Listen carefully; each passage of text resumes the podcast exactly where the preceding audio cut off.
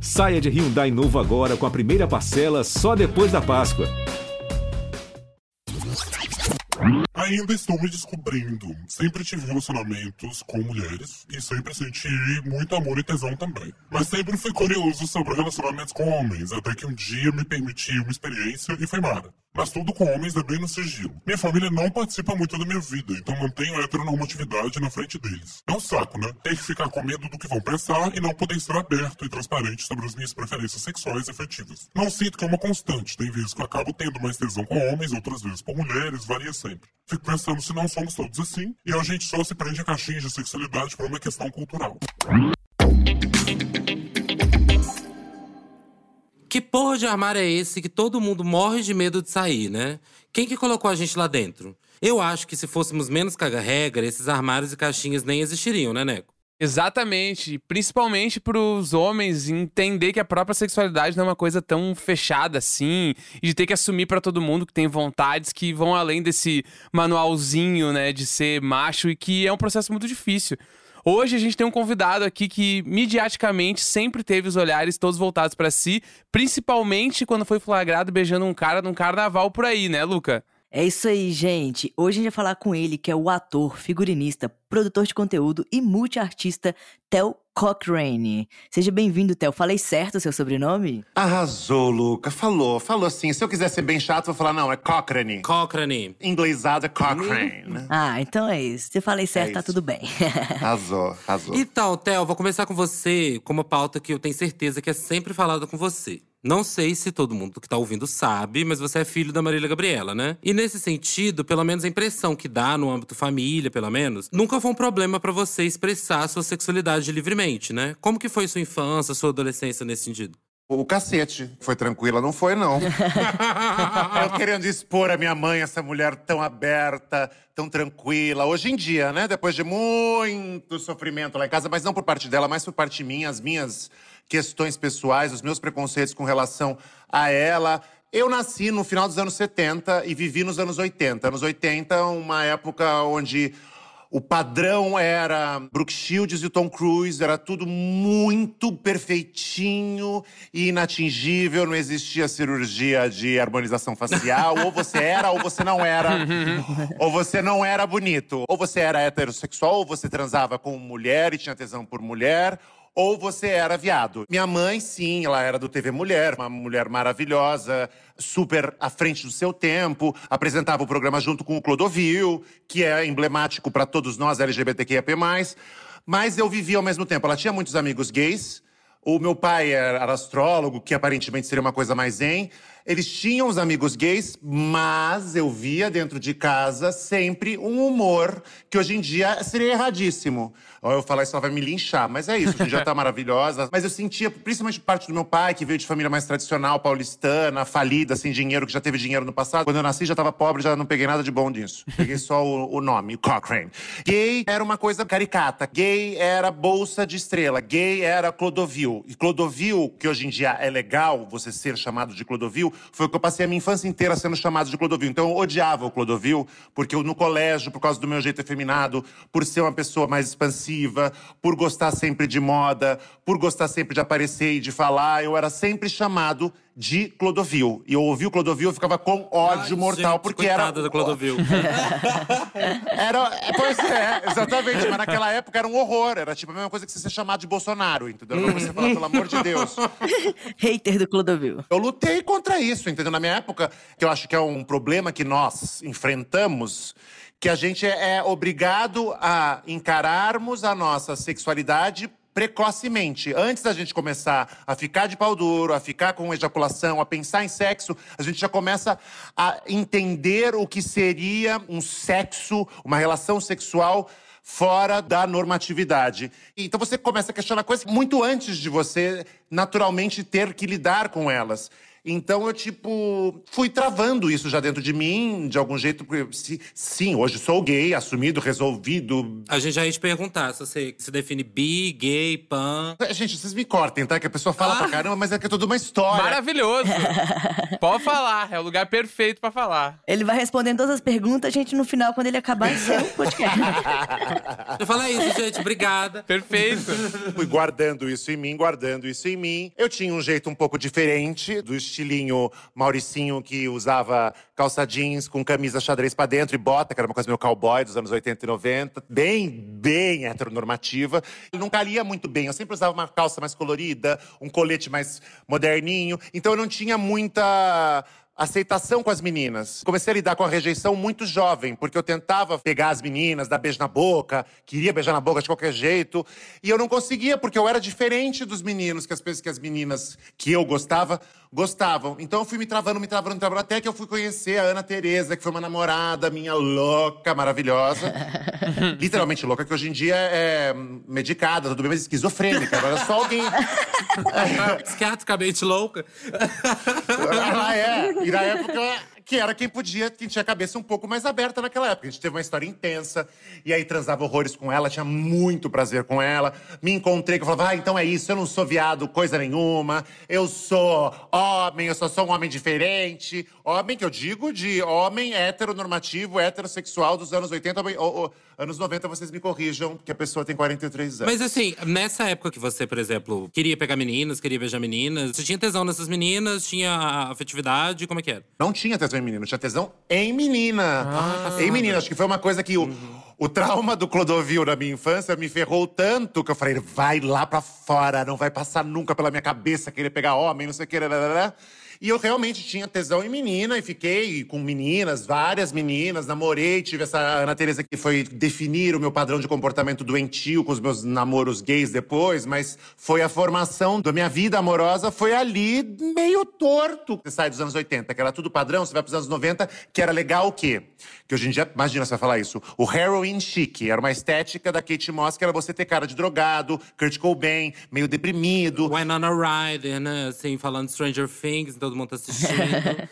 Exatamente, era todo mundo meio, meio cagadinho. Eu pintava o cabelo de branco, na época já pintava as unhas de preto, tinha piercing na sobrancelha, enchia a cara, era legal você ficar bem louco, vomitar, não sei o quê. Num colégio super de Mauricinho, Patricinha. Mas eu e ela, a gente era um casal. E aí a gente transava, perdia a virgindade com ela, ela perdeu a virgindade comigo. A gente tinha. Ela fingia pros pais dela que eu era o amigo. Olha que horror pra minha cabeça isso. Ela falava que eu era o amigo gay dela, pra poder viajar com ela e a gente transar no sítio da família dela, sozinhos. Porque os pais falavam, ah, pode ir lá, porque ela tá com aquele amigo viadinho dela, o Teodoro, e tava tudo em ordem. Então eu lidava com esse rótulo e lutando contra esse rótulo, lutando contra esse rótulo a vida inteira, entendeu? E aí, falando de apoio de meus pais, né? Mas não era tanto assim. Meu pai, zen, tranquilo, ele chegava e falava comigo assim. Eu tenho um irmão mais velho, dois irmãos hoje em dia, mas na época eu só tinha um mais velho, que era o Cristiano, que é super, que era super baixinho, bravinho, heteronormativo, roubava carro da mãe, pegava puta, essas coisas. Eu lembro do meu pai chegando em casa, pegava um papel, aí fazia dois desenhos no papel. Olha que horror, gente. Eu queimando o filme do meu pai. Meu pai, que Deus o tenha, que morreu em agosto. Mas era o. Ele fazia um desenho. Eu sou sincericida, tá, gente? Vocês não ligam. É isso. tá? É, ele fazia um desenho no papel e falava assim. É, meu filho, nós temos duas energias, energia yin e energia yang. E nós, homens, às vezes temos que ter um pouco da energia feminina e um pouco da energia masculina. A sua energia feminina tá meio desequilibrada, porque você tá com ela um pouco acima. O seu irmão, machinho, bravinho, está com a energia masculina dele muito acima. O ideal é equilibrar as duas. Então você tem que baixar um pouco a sua energia feminina e, e, e ficar um pouco mais equilibrado. Então, eu com meu pai, ele falava isso, eu me sentia muito mal. Porque eu lembrava de todo o Clodovil da minha infância, porque, obviamente, eu brigava, saía na porrada no colégio. Uma criança viada reativa, porque aí eu lembro de primeiro sete anos de idade, o pessoal me. Se quem me chamava de Clodovil, eu tinha uma lancheira do Pato Donald. Eu lembro do Dudu Nazaria, que era o nome desse menino, que era um amigo meu que chegou e me chamou de Clodovil no primeiro dia de aula nesse colégio novo que eu tava. que ódio! Mas o primeiro dia. Que ódio, Nossa. que ódio. Era uma lancheira de plástico quadrada com a garrafa térmica do Pato Donuts. Girei ela como se fosse uma bolhadeira. Girei joguei na cara dele, estourei a sobrancelha dele e ele caiu desmaiado no chão. Aí eu, tipo bandido, saí correndo, peguei a lancheira, fiquei olhando pro lado se tinha alguém, saí correndo, não tinha ninguém, saí correndo, entrei no ônibus escolar, que não tinha saído ainda. E fiquei morrendo de medo lá no fundo do ônibus. Aí vieram três meninos maiores, de algum ano acima, e falaram: Você tá ferrado, amanhã a gente vai te pegar. Cheguei contei pra minha mãe, contei pra meu irmão. Meu irmão, que já era sete anos mais velho, tinha uns 13 anos na época, era meio adolescente, meio gordinho, assim, aquela bem nervosinho. Ele foi comigo no dia seguinte no colégio, aí ficou lá na porta da classe fazendo cara feia pra quem visse, pra saber que eu tava protegido, etc e tal. E aí foi indo, foi sempre indo, mas eu sempre era essa pessoa que era espalhafatosa e que sofria um bullying e que tinha que me controlar, porque meu pai tinha história das energias. Eu lembro de eu passar, assim, meu pai tava em casa. E aí eu tava na cama, fazendo lição de casa, e eu tava com a perna cruzada mais apertada, mais fechada, tipo perna da Sharon Stone, assim, perna cruzada, aquela. Aham, É instinto selvagem. Se serve. Aí ele passava perto e eu ficava desesperado e descruzava a perna. Uma coisa muito. Me forçava a me portar de um jeito mais heteronormativo, padrãozinho. Eu sentia que era uma agressão e me dava uma baita de uma infelicidade, porque eu, tipo, falava, o que eu sou não é legal, entendeu? E em que momento que você começa a se interessar por homens, entender melhor a sua sexualidade? Então, ai, gente, é o seguinte. Nesse tempo todo, eu fui fazer um intercâmbio. Olha aí, aí, aí já vou contar tudo. Aí eu, quando com 13 anos, eu fui fazer um intercâmbio no Canadá, ficar um mês morando lá nas férias de inverno, em julho, que lá é o verão. E Isso foi, eu tinha 14 anos. Nesse intercâmbio, a gente dormia numa universidade, no dormitório de uma universidade. E, e eram quartos duplos, que você dividia com colegas. E eu fui dividir com um colega meu do colégio, que eu não vou expor nomes aqui, mas que hoje em dia é casado, gay, com filhos, Ai, todos. Deus. Você teve aquelas histórias de filme mesmo, assim, sabe? Aqueles plots. Sim. Ai, peguei o boy do Locker Room Boy. Exatamente, mas olha aqui, mas é um pouco mais trash, porque era assim, a gente dividia o quarto. E aí, era uma época, 14 anos, aquela época que a gente tá com o nariz torto, cabelo ruim, a pele com espinha, o corpo meio estranho, tudo a puberdade entrando meio torta ali. E a gente dividia o quarto junto. E esse meu colega de quarto, ele era manco, ele tinha um, um padrão que não era um padrão. Não era um padrão com a cara bonitinha, padrãozinha. Não existe bonito, não existe feio, não existe. Não é nem porque eu falo manco, é horrível falar. Você fala de como é que te diz hoje em dia CFD, CPD, que é deficiente. PCD. PCD. PCD. PCD. Portador de necessidades. É isso, gente. PCD, desculpa. E aí ele, tipo, ele era PCD, ele não era o padrão, ele era totalmente diferente, também era mais delicado que a maioria das pessoas. A gente ia dormir, e aí o que acontecia? Apagava a luz do quarto, ele ia lá e me chupava.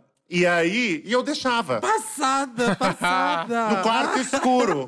No quarto Ai, que escuro. delícia. Ai, que delícia. Eu amei, na real. Não, aí o que aconteceu? Era maravilhoso, chupava, go- gozava, acabava. No dia seguinte, eu não. Olha, eu tenho muita, muito. Eu pedi desculpa pra ele depois de mais velho. Eu não olhava na cara dele, eu tratava ele que nem um cachorro. E a gente não, não olhava pra ele. Eu tinha vergonha, porque ele representava tudo que eu achava que era o mais horroroso em mim, entendeu? E aí a gente ficou, tipo, durante esse mês nessa dinâmica. Tipo, sei lá quantos dias ele fazia isso à noite e eu, durante o dia, ignorava ele e fingia que ele não era meu amigo. Podre. Todos os dias? Todos os dias. Meu Deus. Era uma coisa meio louca, mas aí depois passou. Nunca mais me interessei por homens, não quis saber. Eu realmente, gente, eu queria conseguir ser assim hoje em dia, do tipo, não pra sexualidade, mas pra, tipo, esquecer boy, lixo. Conseguir fazer o que eu consegui fazer com a minha sexualidade dos 14 até os 22 anos. Mas você, tipo assim, fez isso porque você odiava ele? Ou, tipo assim, odiava a situação? Porque, querendo ou não, era realmente uma situação problemática, né? Assim. É, eu odiava ele e não odiava ele. Ele era meu amigo, isso que era louco, entendeu? Eu odiava essa minha parte, esse meu lado. É, sim, sim. essa minha sexualidade. E aí eu achava que era tudo de ruim. Depois eu fui me envolver com a minha namorada, comecei a pegar mulher, comecei a transar com mulher, comecei a ter prazer com mulher. Tinha mesmo, sempre fui muito sexual. E foi sempre maravilhoso. Até eu entrar na faculdade de teatro. Aí. Enviadou. Você entra na faculdade. Enviadei. Aí uma coisa que você fala na faculdade de teatro, você entra lá, você fala, pô, fui abusado de uma forma light, mas fui abusado. Hoje em dia, não, acho que não passaria isso. Em 2000, ou seja, com 20, 21 anos. A gente fez um trote, aí no trote, você, pra provar que você era um ator que não tinha frescura nenhuma, você tinha que beijar homem e beijar mulher. Aí você fala, não vou beijar, que. Aí me beijaram à força, enfiaram a língua lá, um cara. Eu achei horrível. Eu falei, ai, não, gente, não gosto. Não quero, realmente não é a minha pegada, achei horrível. Beijei a menina, achei legal, achei ótimo. Porque talvez na minha cabeça eu tava a- a- atraído mais pela menina, pelo tipo da menina, do que pelo tipo do menino que me pegou. Só que as festas começaram a acontecer, eu entrei na faculdade, e aí chegou um dia que tinha festinha, e todo mundo comeu, ah, beija aqui, querendo parecer liberal, vamos fazer um beijinho pra cá, beijinho pra lá. E eu beijei um cara, e aí eu tive atração, eu falei, fudeu, é isso. É isso. Era um cara, tipo, com quem eu realmente tive tesão. Eu falei, gente, é, eu gosto, eu tenho muita atração por homem. Eu fiquei totalmente desnorteado de novo, mas eu já estava na faculdade. E aí comecei a pegar homem em paralelo a mulheres mulheres da, da faculdade, as mulheres mais abertas, assim, mais liberais, não sei o quê. aí eu comecei a enveredar pro outro lado da força. E aí faz 20 anos que eu só pego homens, entendeu? E estamos aí. Mas eu não, não é que eu não seja aberto a pegar mulheres. Eu sou aberto, mas no momento não tá rolando um, um tesão, não. Aconteceu tudo isso Uhum. e dentro de casa. Não tava mais morando na- com os teus pais ou tu morava ainda? Muito obrigado, Neco, por organizar a minha, o meu raciocínio. Voltando tudo depois dessa história gigantesca. Não, eu tava morando na casa da minha mãe. Meu pai já tinha separado da minha mãe. Aham. Tava morando e tava dentro do armário. Sim. Minha mãe, inclusive, foi entrevistar o Clodovil anos depois, no, no programa dela. e o Clodovil falou pra ela. Só que eu tinha, tipo, 14, 15 anos. Ele tava certo, mas era, mas ele foi meio agressivo, porque ele era uma bicha agressiva, né? Chegou e falou: seu filho é viado. Falou pra ela e minha mãe ficou indignada. Imagina, você, tipo assim, o maior medo da sua vida, a pessoa que você falava assim, pânico, vira, ah, eu acho que seu filho é viadinho.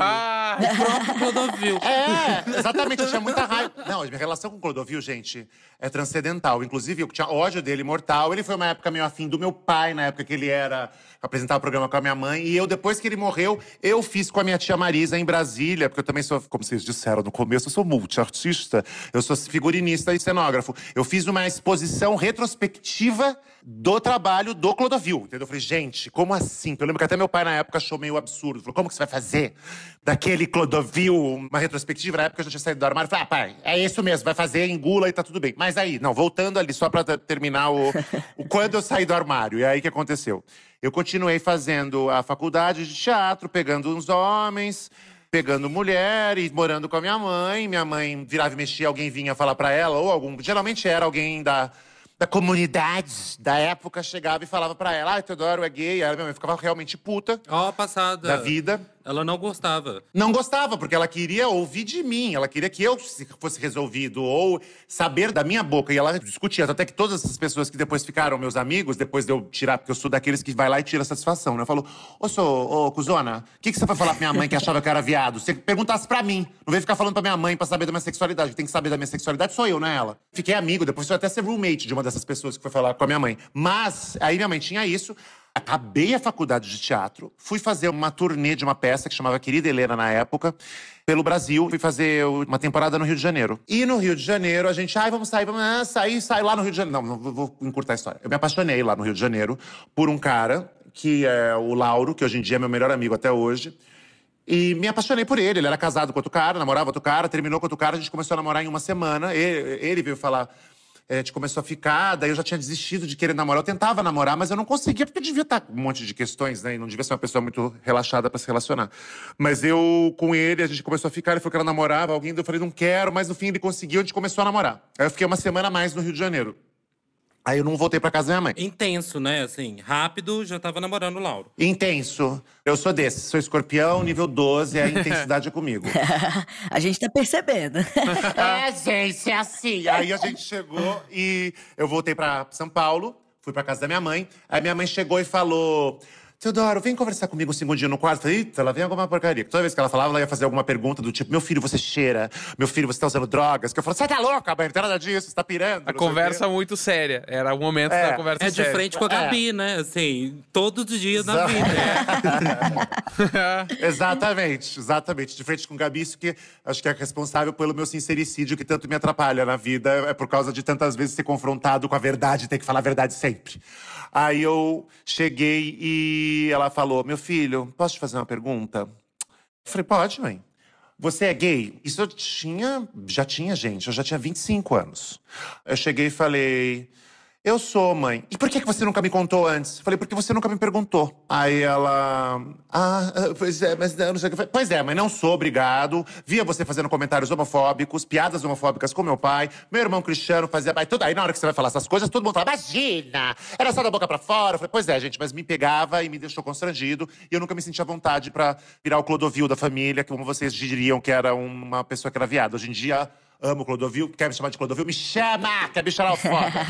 e aí ela falou, mas você tá bem, não sei o que. Eu falei, tô. E o que facilitou foi que eu cheguei e estava falando, ó oh, mãe, eu estou apaixonado, estou namorando o, um Lauro e é isso. E aí ela ficou tranquila e eu fiquei casado com ele sete anos. Então foi uma maneira tranquila de se começar a sexualidade assumida para a família, porque eu tava com um cara que era um advogado gaúcho, bonito, super, super certinho, padrão, piriripororó, que me amava e eu fiquei sete anos. Então eu não estava enlouquecido na boate, sem camisa, uhum. usando drogas sintéticas e fazendo suruba. Você não foi a gay que sua mãe às vezes estava configurando na cabeça dela, né? Com medo que eu fosse. Exatamente, porque ela viveu os loucos, insanos anos 70, entendeu? Que ela disse que ela sobreviveu os anos 70. Então ela pegou a galera pré-AIDS, pré-tudo, todo mundo drogado, surubeiro etc. Então, acho que ela tinha uma referência minha que eu fosse, sei lá, uma pegada cena musical brasileira dos anos 70, entendeu? A sua mãe mesmo, a sua mãe mesmo e seu pai, assim, de uma forma geral, eles tinham uma sexualidade mais aberta também? Não, não, nada, nada. Imagina. Já perguntei pra ela várias vezes. Falei, vai, mas nunca quis pegar a mulher. Falei, não. E a mulherada gosta dela, né? Porque ela sempre foi grande, ela tem 1,78m, tem aquele vozeirão, tem aquele jeito. Faziam shows de Marília Gabriela, porque ela lançou disco nos anos 80, ela era super glamurosa, paetê, não sei o que, né? É, sapatões deviam ficar malucas e as gays também viam ela como uma diva, né? Assim. Exatamente. As Bill personificavam ela em show e as sapas. Sapas, pode falar sapa? Não sei, não é meu lugar de fala, né? Pode falar sapa, pode falar sapa. A gente pode falar tudo. Pode, pode falar. eu não sei se a gente pode falar, só posso falar das bichas, entendeu? Não sei, eu posso falar. As lésbicas gostavam muito dela. E minha mãe falava, puta, não, não dá, não rola, não gosto. Minha mãe sempre gostou de homem. Ela sempre fez questão de gostar de. Ela sempre pegou muita gente, muitos homens, né? Muitos caras belíssimos, etc e tal, mas nunca teve essa atração por mulher. Então, e meu pai, imagina, meu pai, o oposto também, o total hétero certinho, tradicional. Depois que separou da minha mãe, ficou casado com a Kátia mais 30 anos. E astrólogo, né? Que é também uma carreira, assim, não muito heterossexual, né? Exatamente. Depois que eu saí do armário, ele, tipo, atendia, atendia, já fica meio. É, ele atende. ele atende! Não, ele tinha. Ele, ele atendia fazer uma pastral de vários amigos meus gays. E dava conselhos para eles, etc e tal. E no meu caso, a gente conversava sobre muitas coisas, sobre astrologia, sobre o meu mapa. Ele sempre foi muito meu terapeuta, mas a astrologia sempre serviu muito de terapia para mim. E eu perguntava de amor para ele, mas eu, eu quando eu tava casado com o Lauro, o Lauro não existia. Eu fiquei sete anos da minha vida com uma. Isso me distanciou muito do meu pai nessa época. É, sem falar dessa sessão uhum. da minha vida. E virava e mexia minha mãe e falava, puta da vida, ai, mas eu vou ter que tratar o Lauro como a Dani, a minha norinha. Tipo, ele jamais teria coragem de falar isso comigo, porque ele sabia que eu ia sair numa gritaria em casa. Mas ele, tipo tinha essas coisas, mas ele não falava para mim. Então ele literalmente ignorava isso. Ele dizia sempre: ah, no seu mapa astral, meu filho, você não é gay, você é sem vergonha, você gosta de tudo, você vai ver, você vai voltar a ficar com mulher. Eu falei, tá, pai, ok, beleza, piriri pororó. E aí ele, tipo, ignorava. Então, tipo, não, não, não, não era um assunto tabu. Não rolava de falar. E só depois, graças à minha relação com ele, né, ou sei lá mais quem, esses últimos dois anos com o meu canal, ele começou a fazer mapa astral dos meus entrevistados do Tete Atel. A gente se aproximou muito. E eu tava com o meu ex-marido, gente, que eu ainda não superei. e aí eu ia filmar na. e aí eu ia com ele filmar na casa do meu pai. Hum. E esse foi a primeira pessoa com quem meu pai conviveu e com quem meu pai teve uma relação afetiva e gostava dele, perguntava dele para mim e etc e tal. Aí ficou isso um ano e meio, e aí meu pai morreu. Então deu tipo, foi a gente fez as pazes nesse assunto, terminamos essa relação terrena de uma maneira pacífica entendeu? A gente tá falando de família, mas também outro ponto de vista muito importante na sua vida é a questão, né, de você ter vivido a vida toda com o holofote voltado para você, né, assim. Isso. Você passou por muita pressão para escolher um lado, mediaticamente falando, assim, ou o que, que você acha que existe uma pressão tão grande em cima da definição sexual das pessoas, principalmente pessoas famosas e por aí vai? Em paralelo a tudo isso, eu tô falando aqui da minha vida super íntima, né? Mas a minha vida de profissional, minha vida de ator, eu falo que eu sou da geração pré-Pablo Vittar. No Brasil existem os artistas pré-Pablo Vittar e os pós-Pablo Vittar, principalmente os atores. Até 2015, que foi quando eu fui arrancado do armário, não existia, não existia um ator que fosse jovem e que você visse a imagem de uma pessoa sexualmente ativa se assumindo gay perante a mídia. Você não via, entendeu? Então, por quê? São tão caretas no nosso país que, tipo assim, ah, não, se for bicha véia, os atores mais bicha véia, que tá tudo em ordem, que você não imagina mais transando, é aquela coisa caricata, entrou no lugar da caricatura, tá tudo bem. Aí pode aceitar, tá tudo em ordem.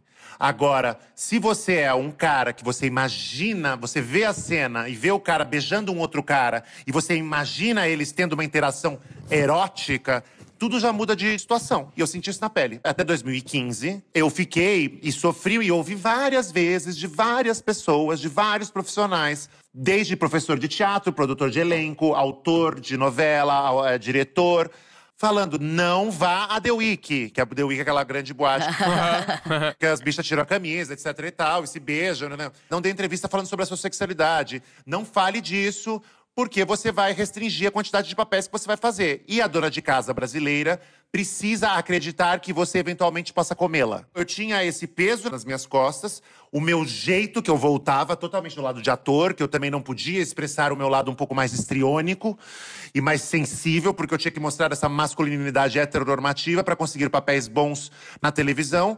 E eu já não estava conseguindo papéis muito bons. Eu estava sofrendo, ganhando papéis bissextos, que eu falo, não fazia muitos papéis de TV. Eram personagens interessantes, mas eram sempre personagens específicos. Ou eu fazia um virgem. Fiz três virgens na TV, olha Três que loucura. virgens. A gay mais transante Três virgens. da- do Brasil. Logo você. Exatamente. Aí eu, tipo, fazia um, um cara que era sexuado, e no último capítulo da novela se descobria gay. Então eram sempre papéis bissextos. E eu sofria muito com isso. Aí eu ia fazer, eu eu passei, passei por, fiz uma novela que o papel era, prometia uma coisa e não deu nada, eu fiquei muito deprimido. E aí fui convidado, porque na época, quando você fica famosinho na TV, você é convidado pra essas coisas, né? Viagens, não sei o quê. Me, me convidaram pra ir pra Bahia pra passar o carnaval no camarote. Estamos ansiosos por esse momento chegar pra gente, né, Luca, Neco? Eu também, é É, verdade. é.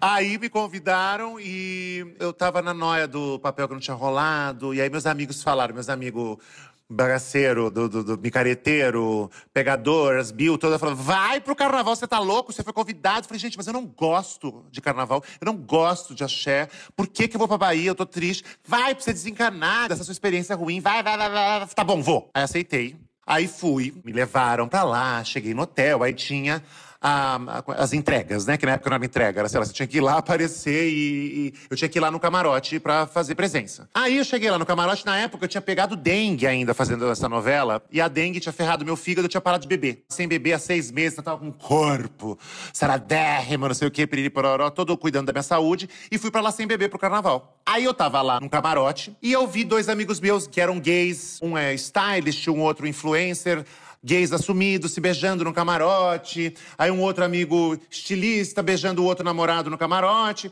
Aí um outro amigo meu, ator, gay assumido, figura, divertidíssimo. Não sei se eu falasse assumido, não vou, não vou botar nomes. Tinha feito a novela comigo. Aí ele chegou e falou: Teodoro, o que, que você tá fazendo? Aí eu tava com uma cara lá toda assim, né? Teodoro, o que, que você tá fazendo?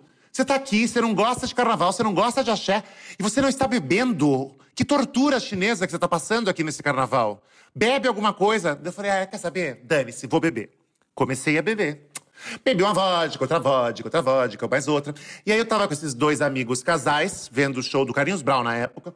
E eu olhei pra eles, vamos de ficar até meio pessoa intensa, meio emotiva, e falar: ai, gente, eu nunca vou ter isso na minha vida.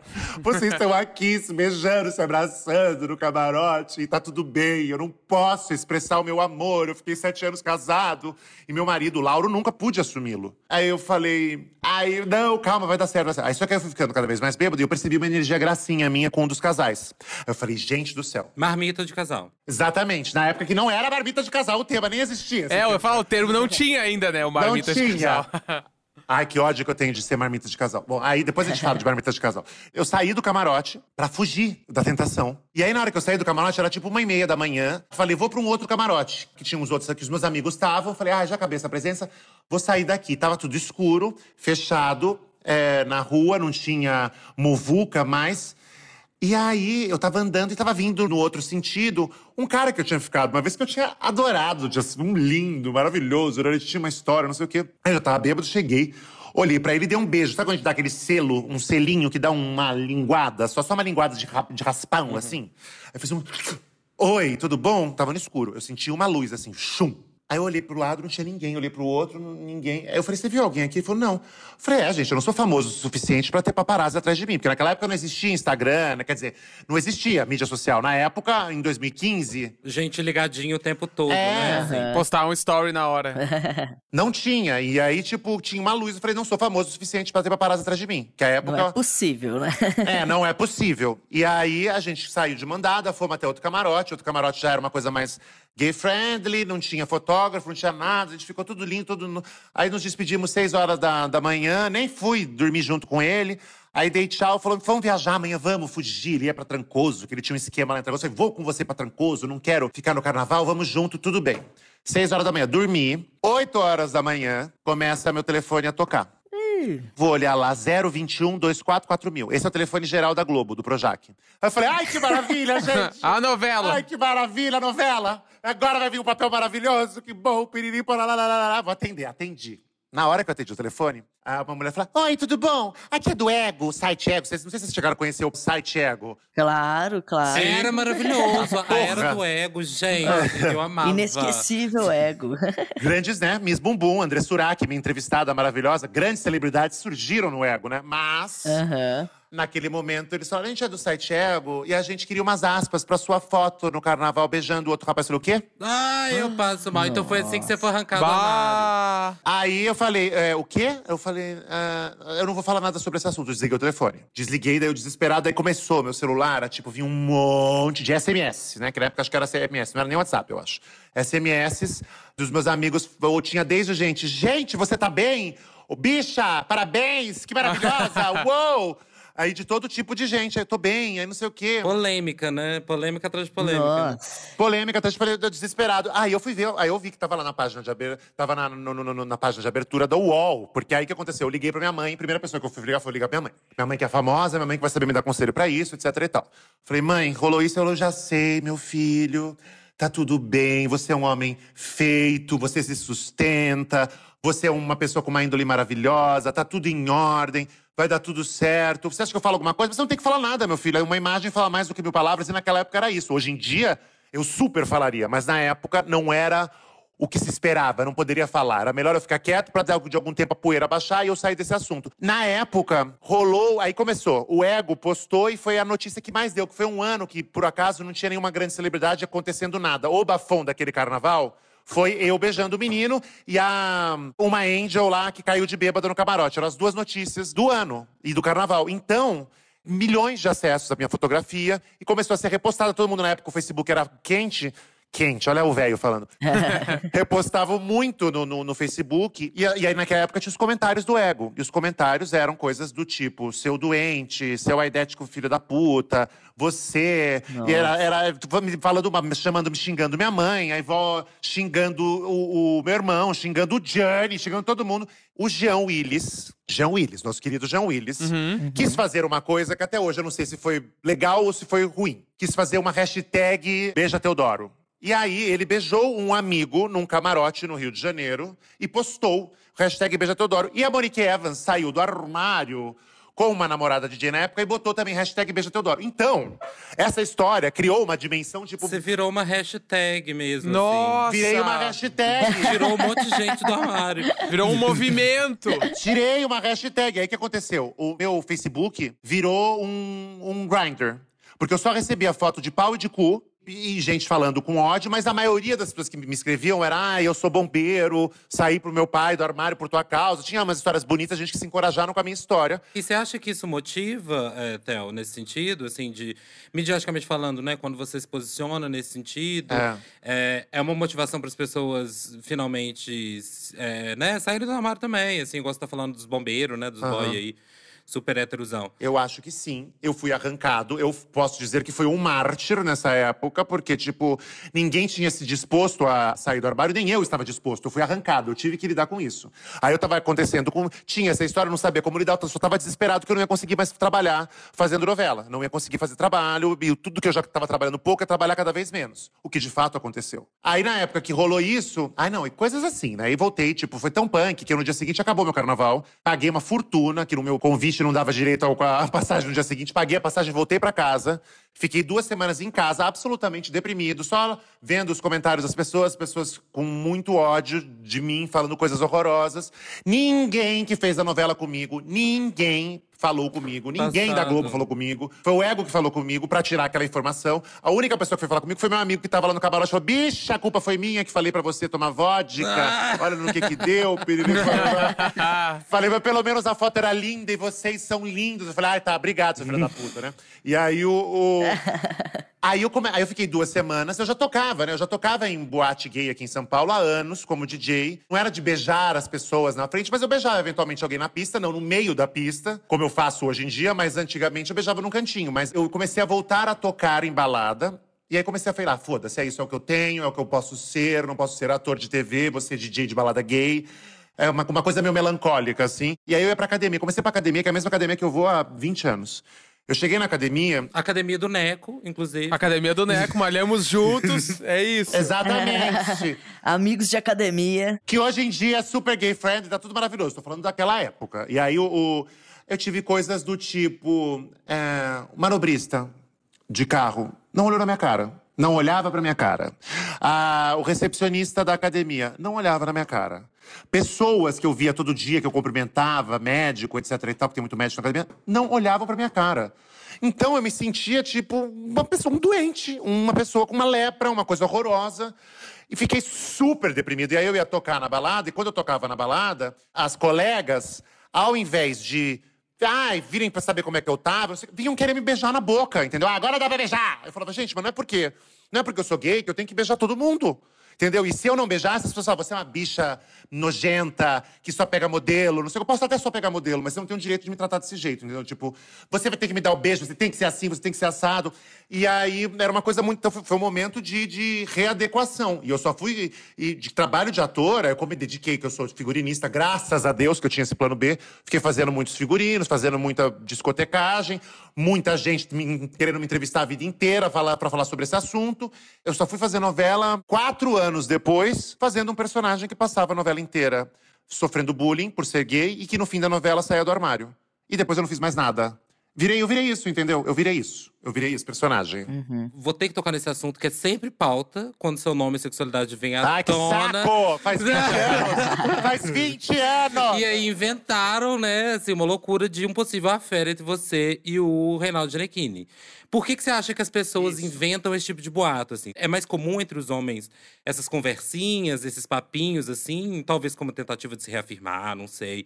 Você acha que é mais comum entre os homens? Por que, que você acha que as pessoas, né, sempre vêm com esse papo? Então, primeiro que eu acho um absurdo esse papo ainda voltar. Faz 20 anos que a minha mãe se separou do Gianni. Ainda, toda entrevista que eu dou, sempre tocam nesse assunto. Eu já fiz uma entrevista no meu canal com o Gianni, com a minha mãe. Botei um do lado do outro. Quem vai lá, aliás, assistam, gente. Tete até o especial de Ano Novo. Primeira, temporada com Reinaldo Giannichini e Marília Gabriela. Lá a gente fala sobre esse assunto. E você vê a química dos dois, dá pra entender que não tem absolutamente nada a ver. Mas o que que rola, e a sensação que eu tinha, uma conversa que eu tinha muito com a minha mãe sobre o assunto, que era de as pessoas preferiam naquela época, não sei se até hoje ainda não tem essa etarismo, né, ge- gerontofobia, as pessoas preferiam aceitar que o galã da novela das nove era gay a namorar uma mulher 25 anos mais velha. Só era a única justificativa. Minha mãe a vida inteira namorou homens mais novos, homens lindos. Ela é uma puta mulher linda, uma mulher inteligentérrima, um baita exemplo. Não tem porquê o Gianni não, não ter sido apaixonado com ela. Eles foram casados 10 anos. O que eu acho mais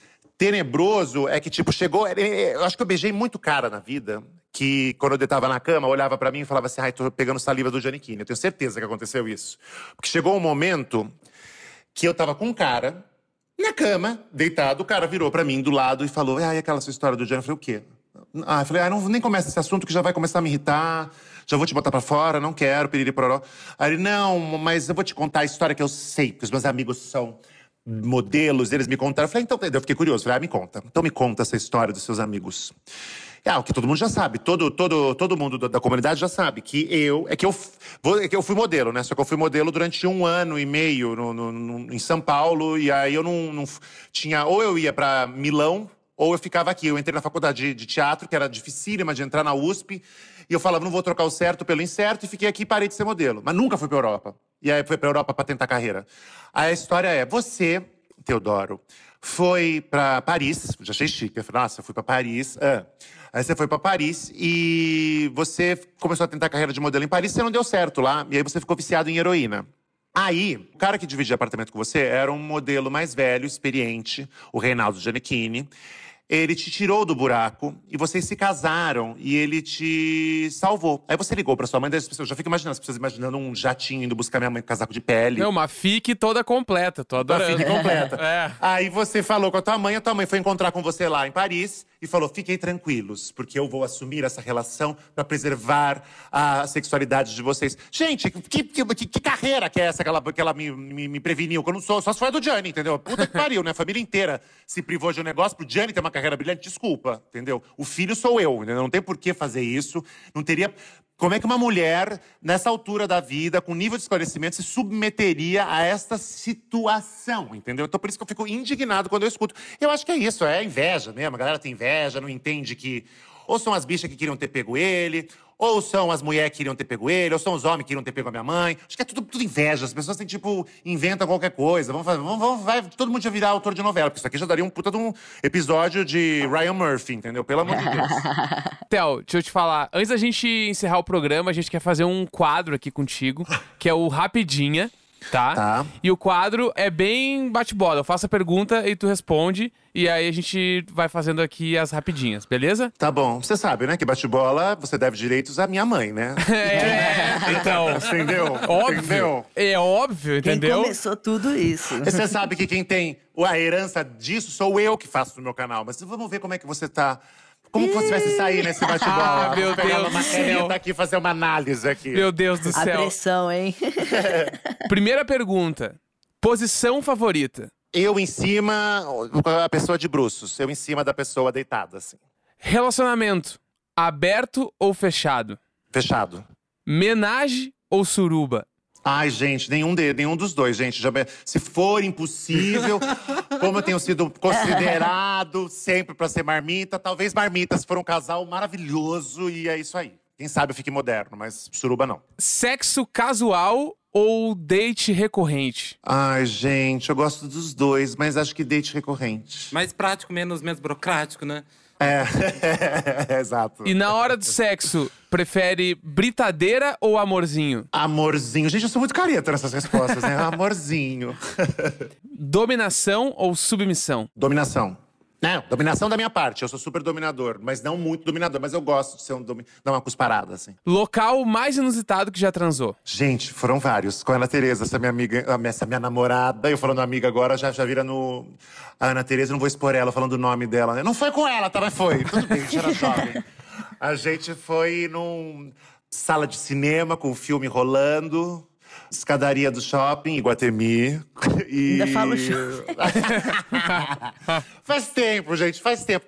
E a gente perdeu a virgindade de uma história muito linda, gente. Acho muito romântico. Num porão de uma casa que estava aberta para visitação para alugar. Na hora do gemido, fica no silencioso ou prefere megafone? Eu fico no silencioso, mas eu gosto de falar umas sacanagens, assim. Mas de O uma dirty maneira talks. correta. Dirty Tá. talks. Dirty talk, mas nada de gritaria. Dentro ou fora da conchinha? Dentro. Dentro? Gosta de receber a conchinha. Eu gosto de receber a conchinha, gente. Ah. Se, eu, se, eu, se eu faço a conchinha, meu braço começa a adormecer. Eu não sei fazer, gente. Essa é a Era pior difícil, parte da conchinha. né?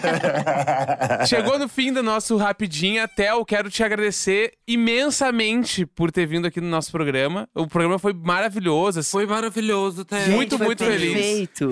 Que maravilhoso. Então agora tem esse espaço pra tu deixar aí tuas redes, teus contatos, como é que as pessoas te encontram na internet e também mandar um beijo pessoal aí. Gente, muito obrigado, Luca, Neco. Uno. Vocês foram muito atenciosos comigo. Eu falei sem parar, né? Que nem uma matraca, me expus que nem um, um louco de inconsequente, mas sei lá se eu vou ser cancelado ou não, se eu não vou nunca mais namorar, entendeu? Se a minha mãe vai me matar. Ai, capaz, você vai ficar com mais sexo. É, isso, gente. É, gente, ó, tô, tô, tô recém-separado, tô precisando, tá?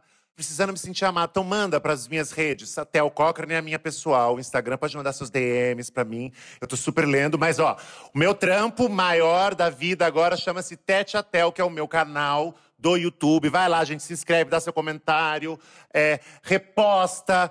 Digam os entrevistados que vocês querem. Eu, é, sim, é, eu preciso muito da ajuda de vocês. Vocês sabem como é fazer, fazer conteúdo nas redes, né? Também tenho dois perfis muito lindos e que eu dublo horrores. Estou arrasando na dublagem nas cenas, fazendo várias collabs que temos que fazer nós também, hein? Eu e vocês, collabs. Tudo. No TikTok. Vamos. Por favor, vou pensar numa pra gente fazer, vocês também pensem. O, o- a gente tá fazendo é, o Tete a Tel, tem lá também no Instagram e no TikTok, gente. Se inscrevam, sigam todas essas redes, que vocês vão se divertir, chorar junto comigo. Faço lives às segundas ah, no, no Instagram, inclusive entrevistei o no segunda-feira, ah, algumas segundas-feiras atrás, foi maravilhoso. Entrevisto pessoas interessantérrimas no Instagram, às 7 horas da noite, o Tete Talk.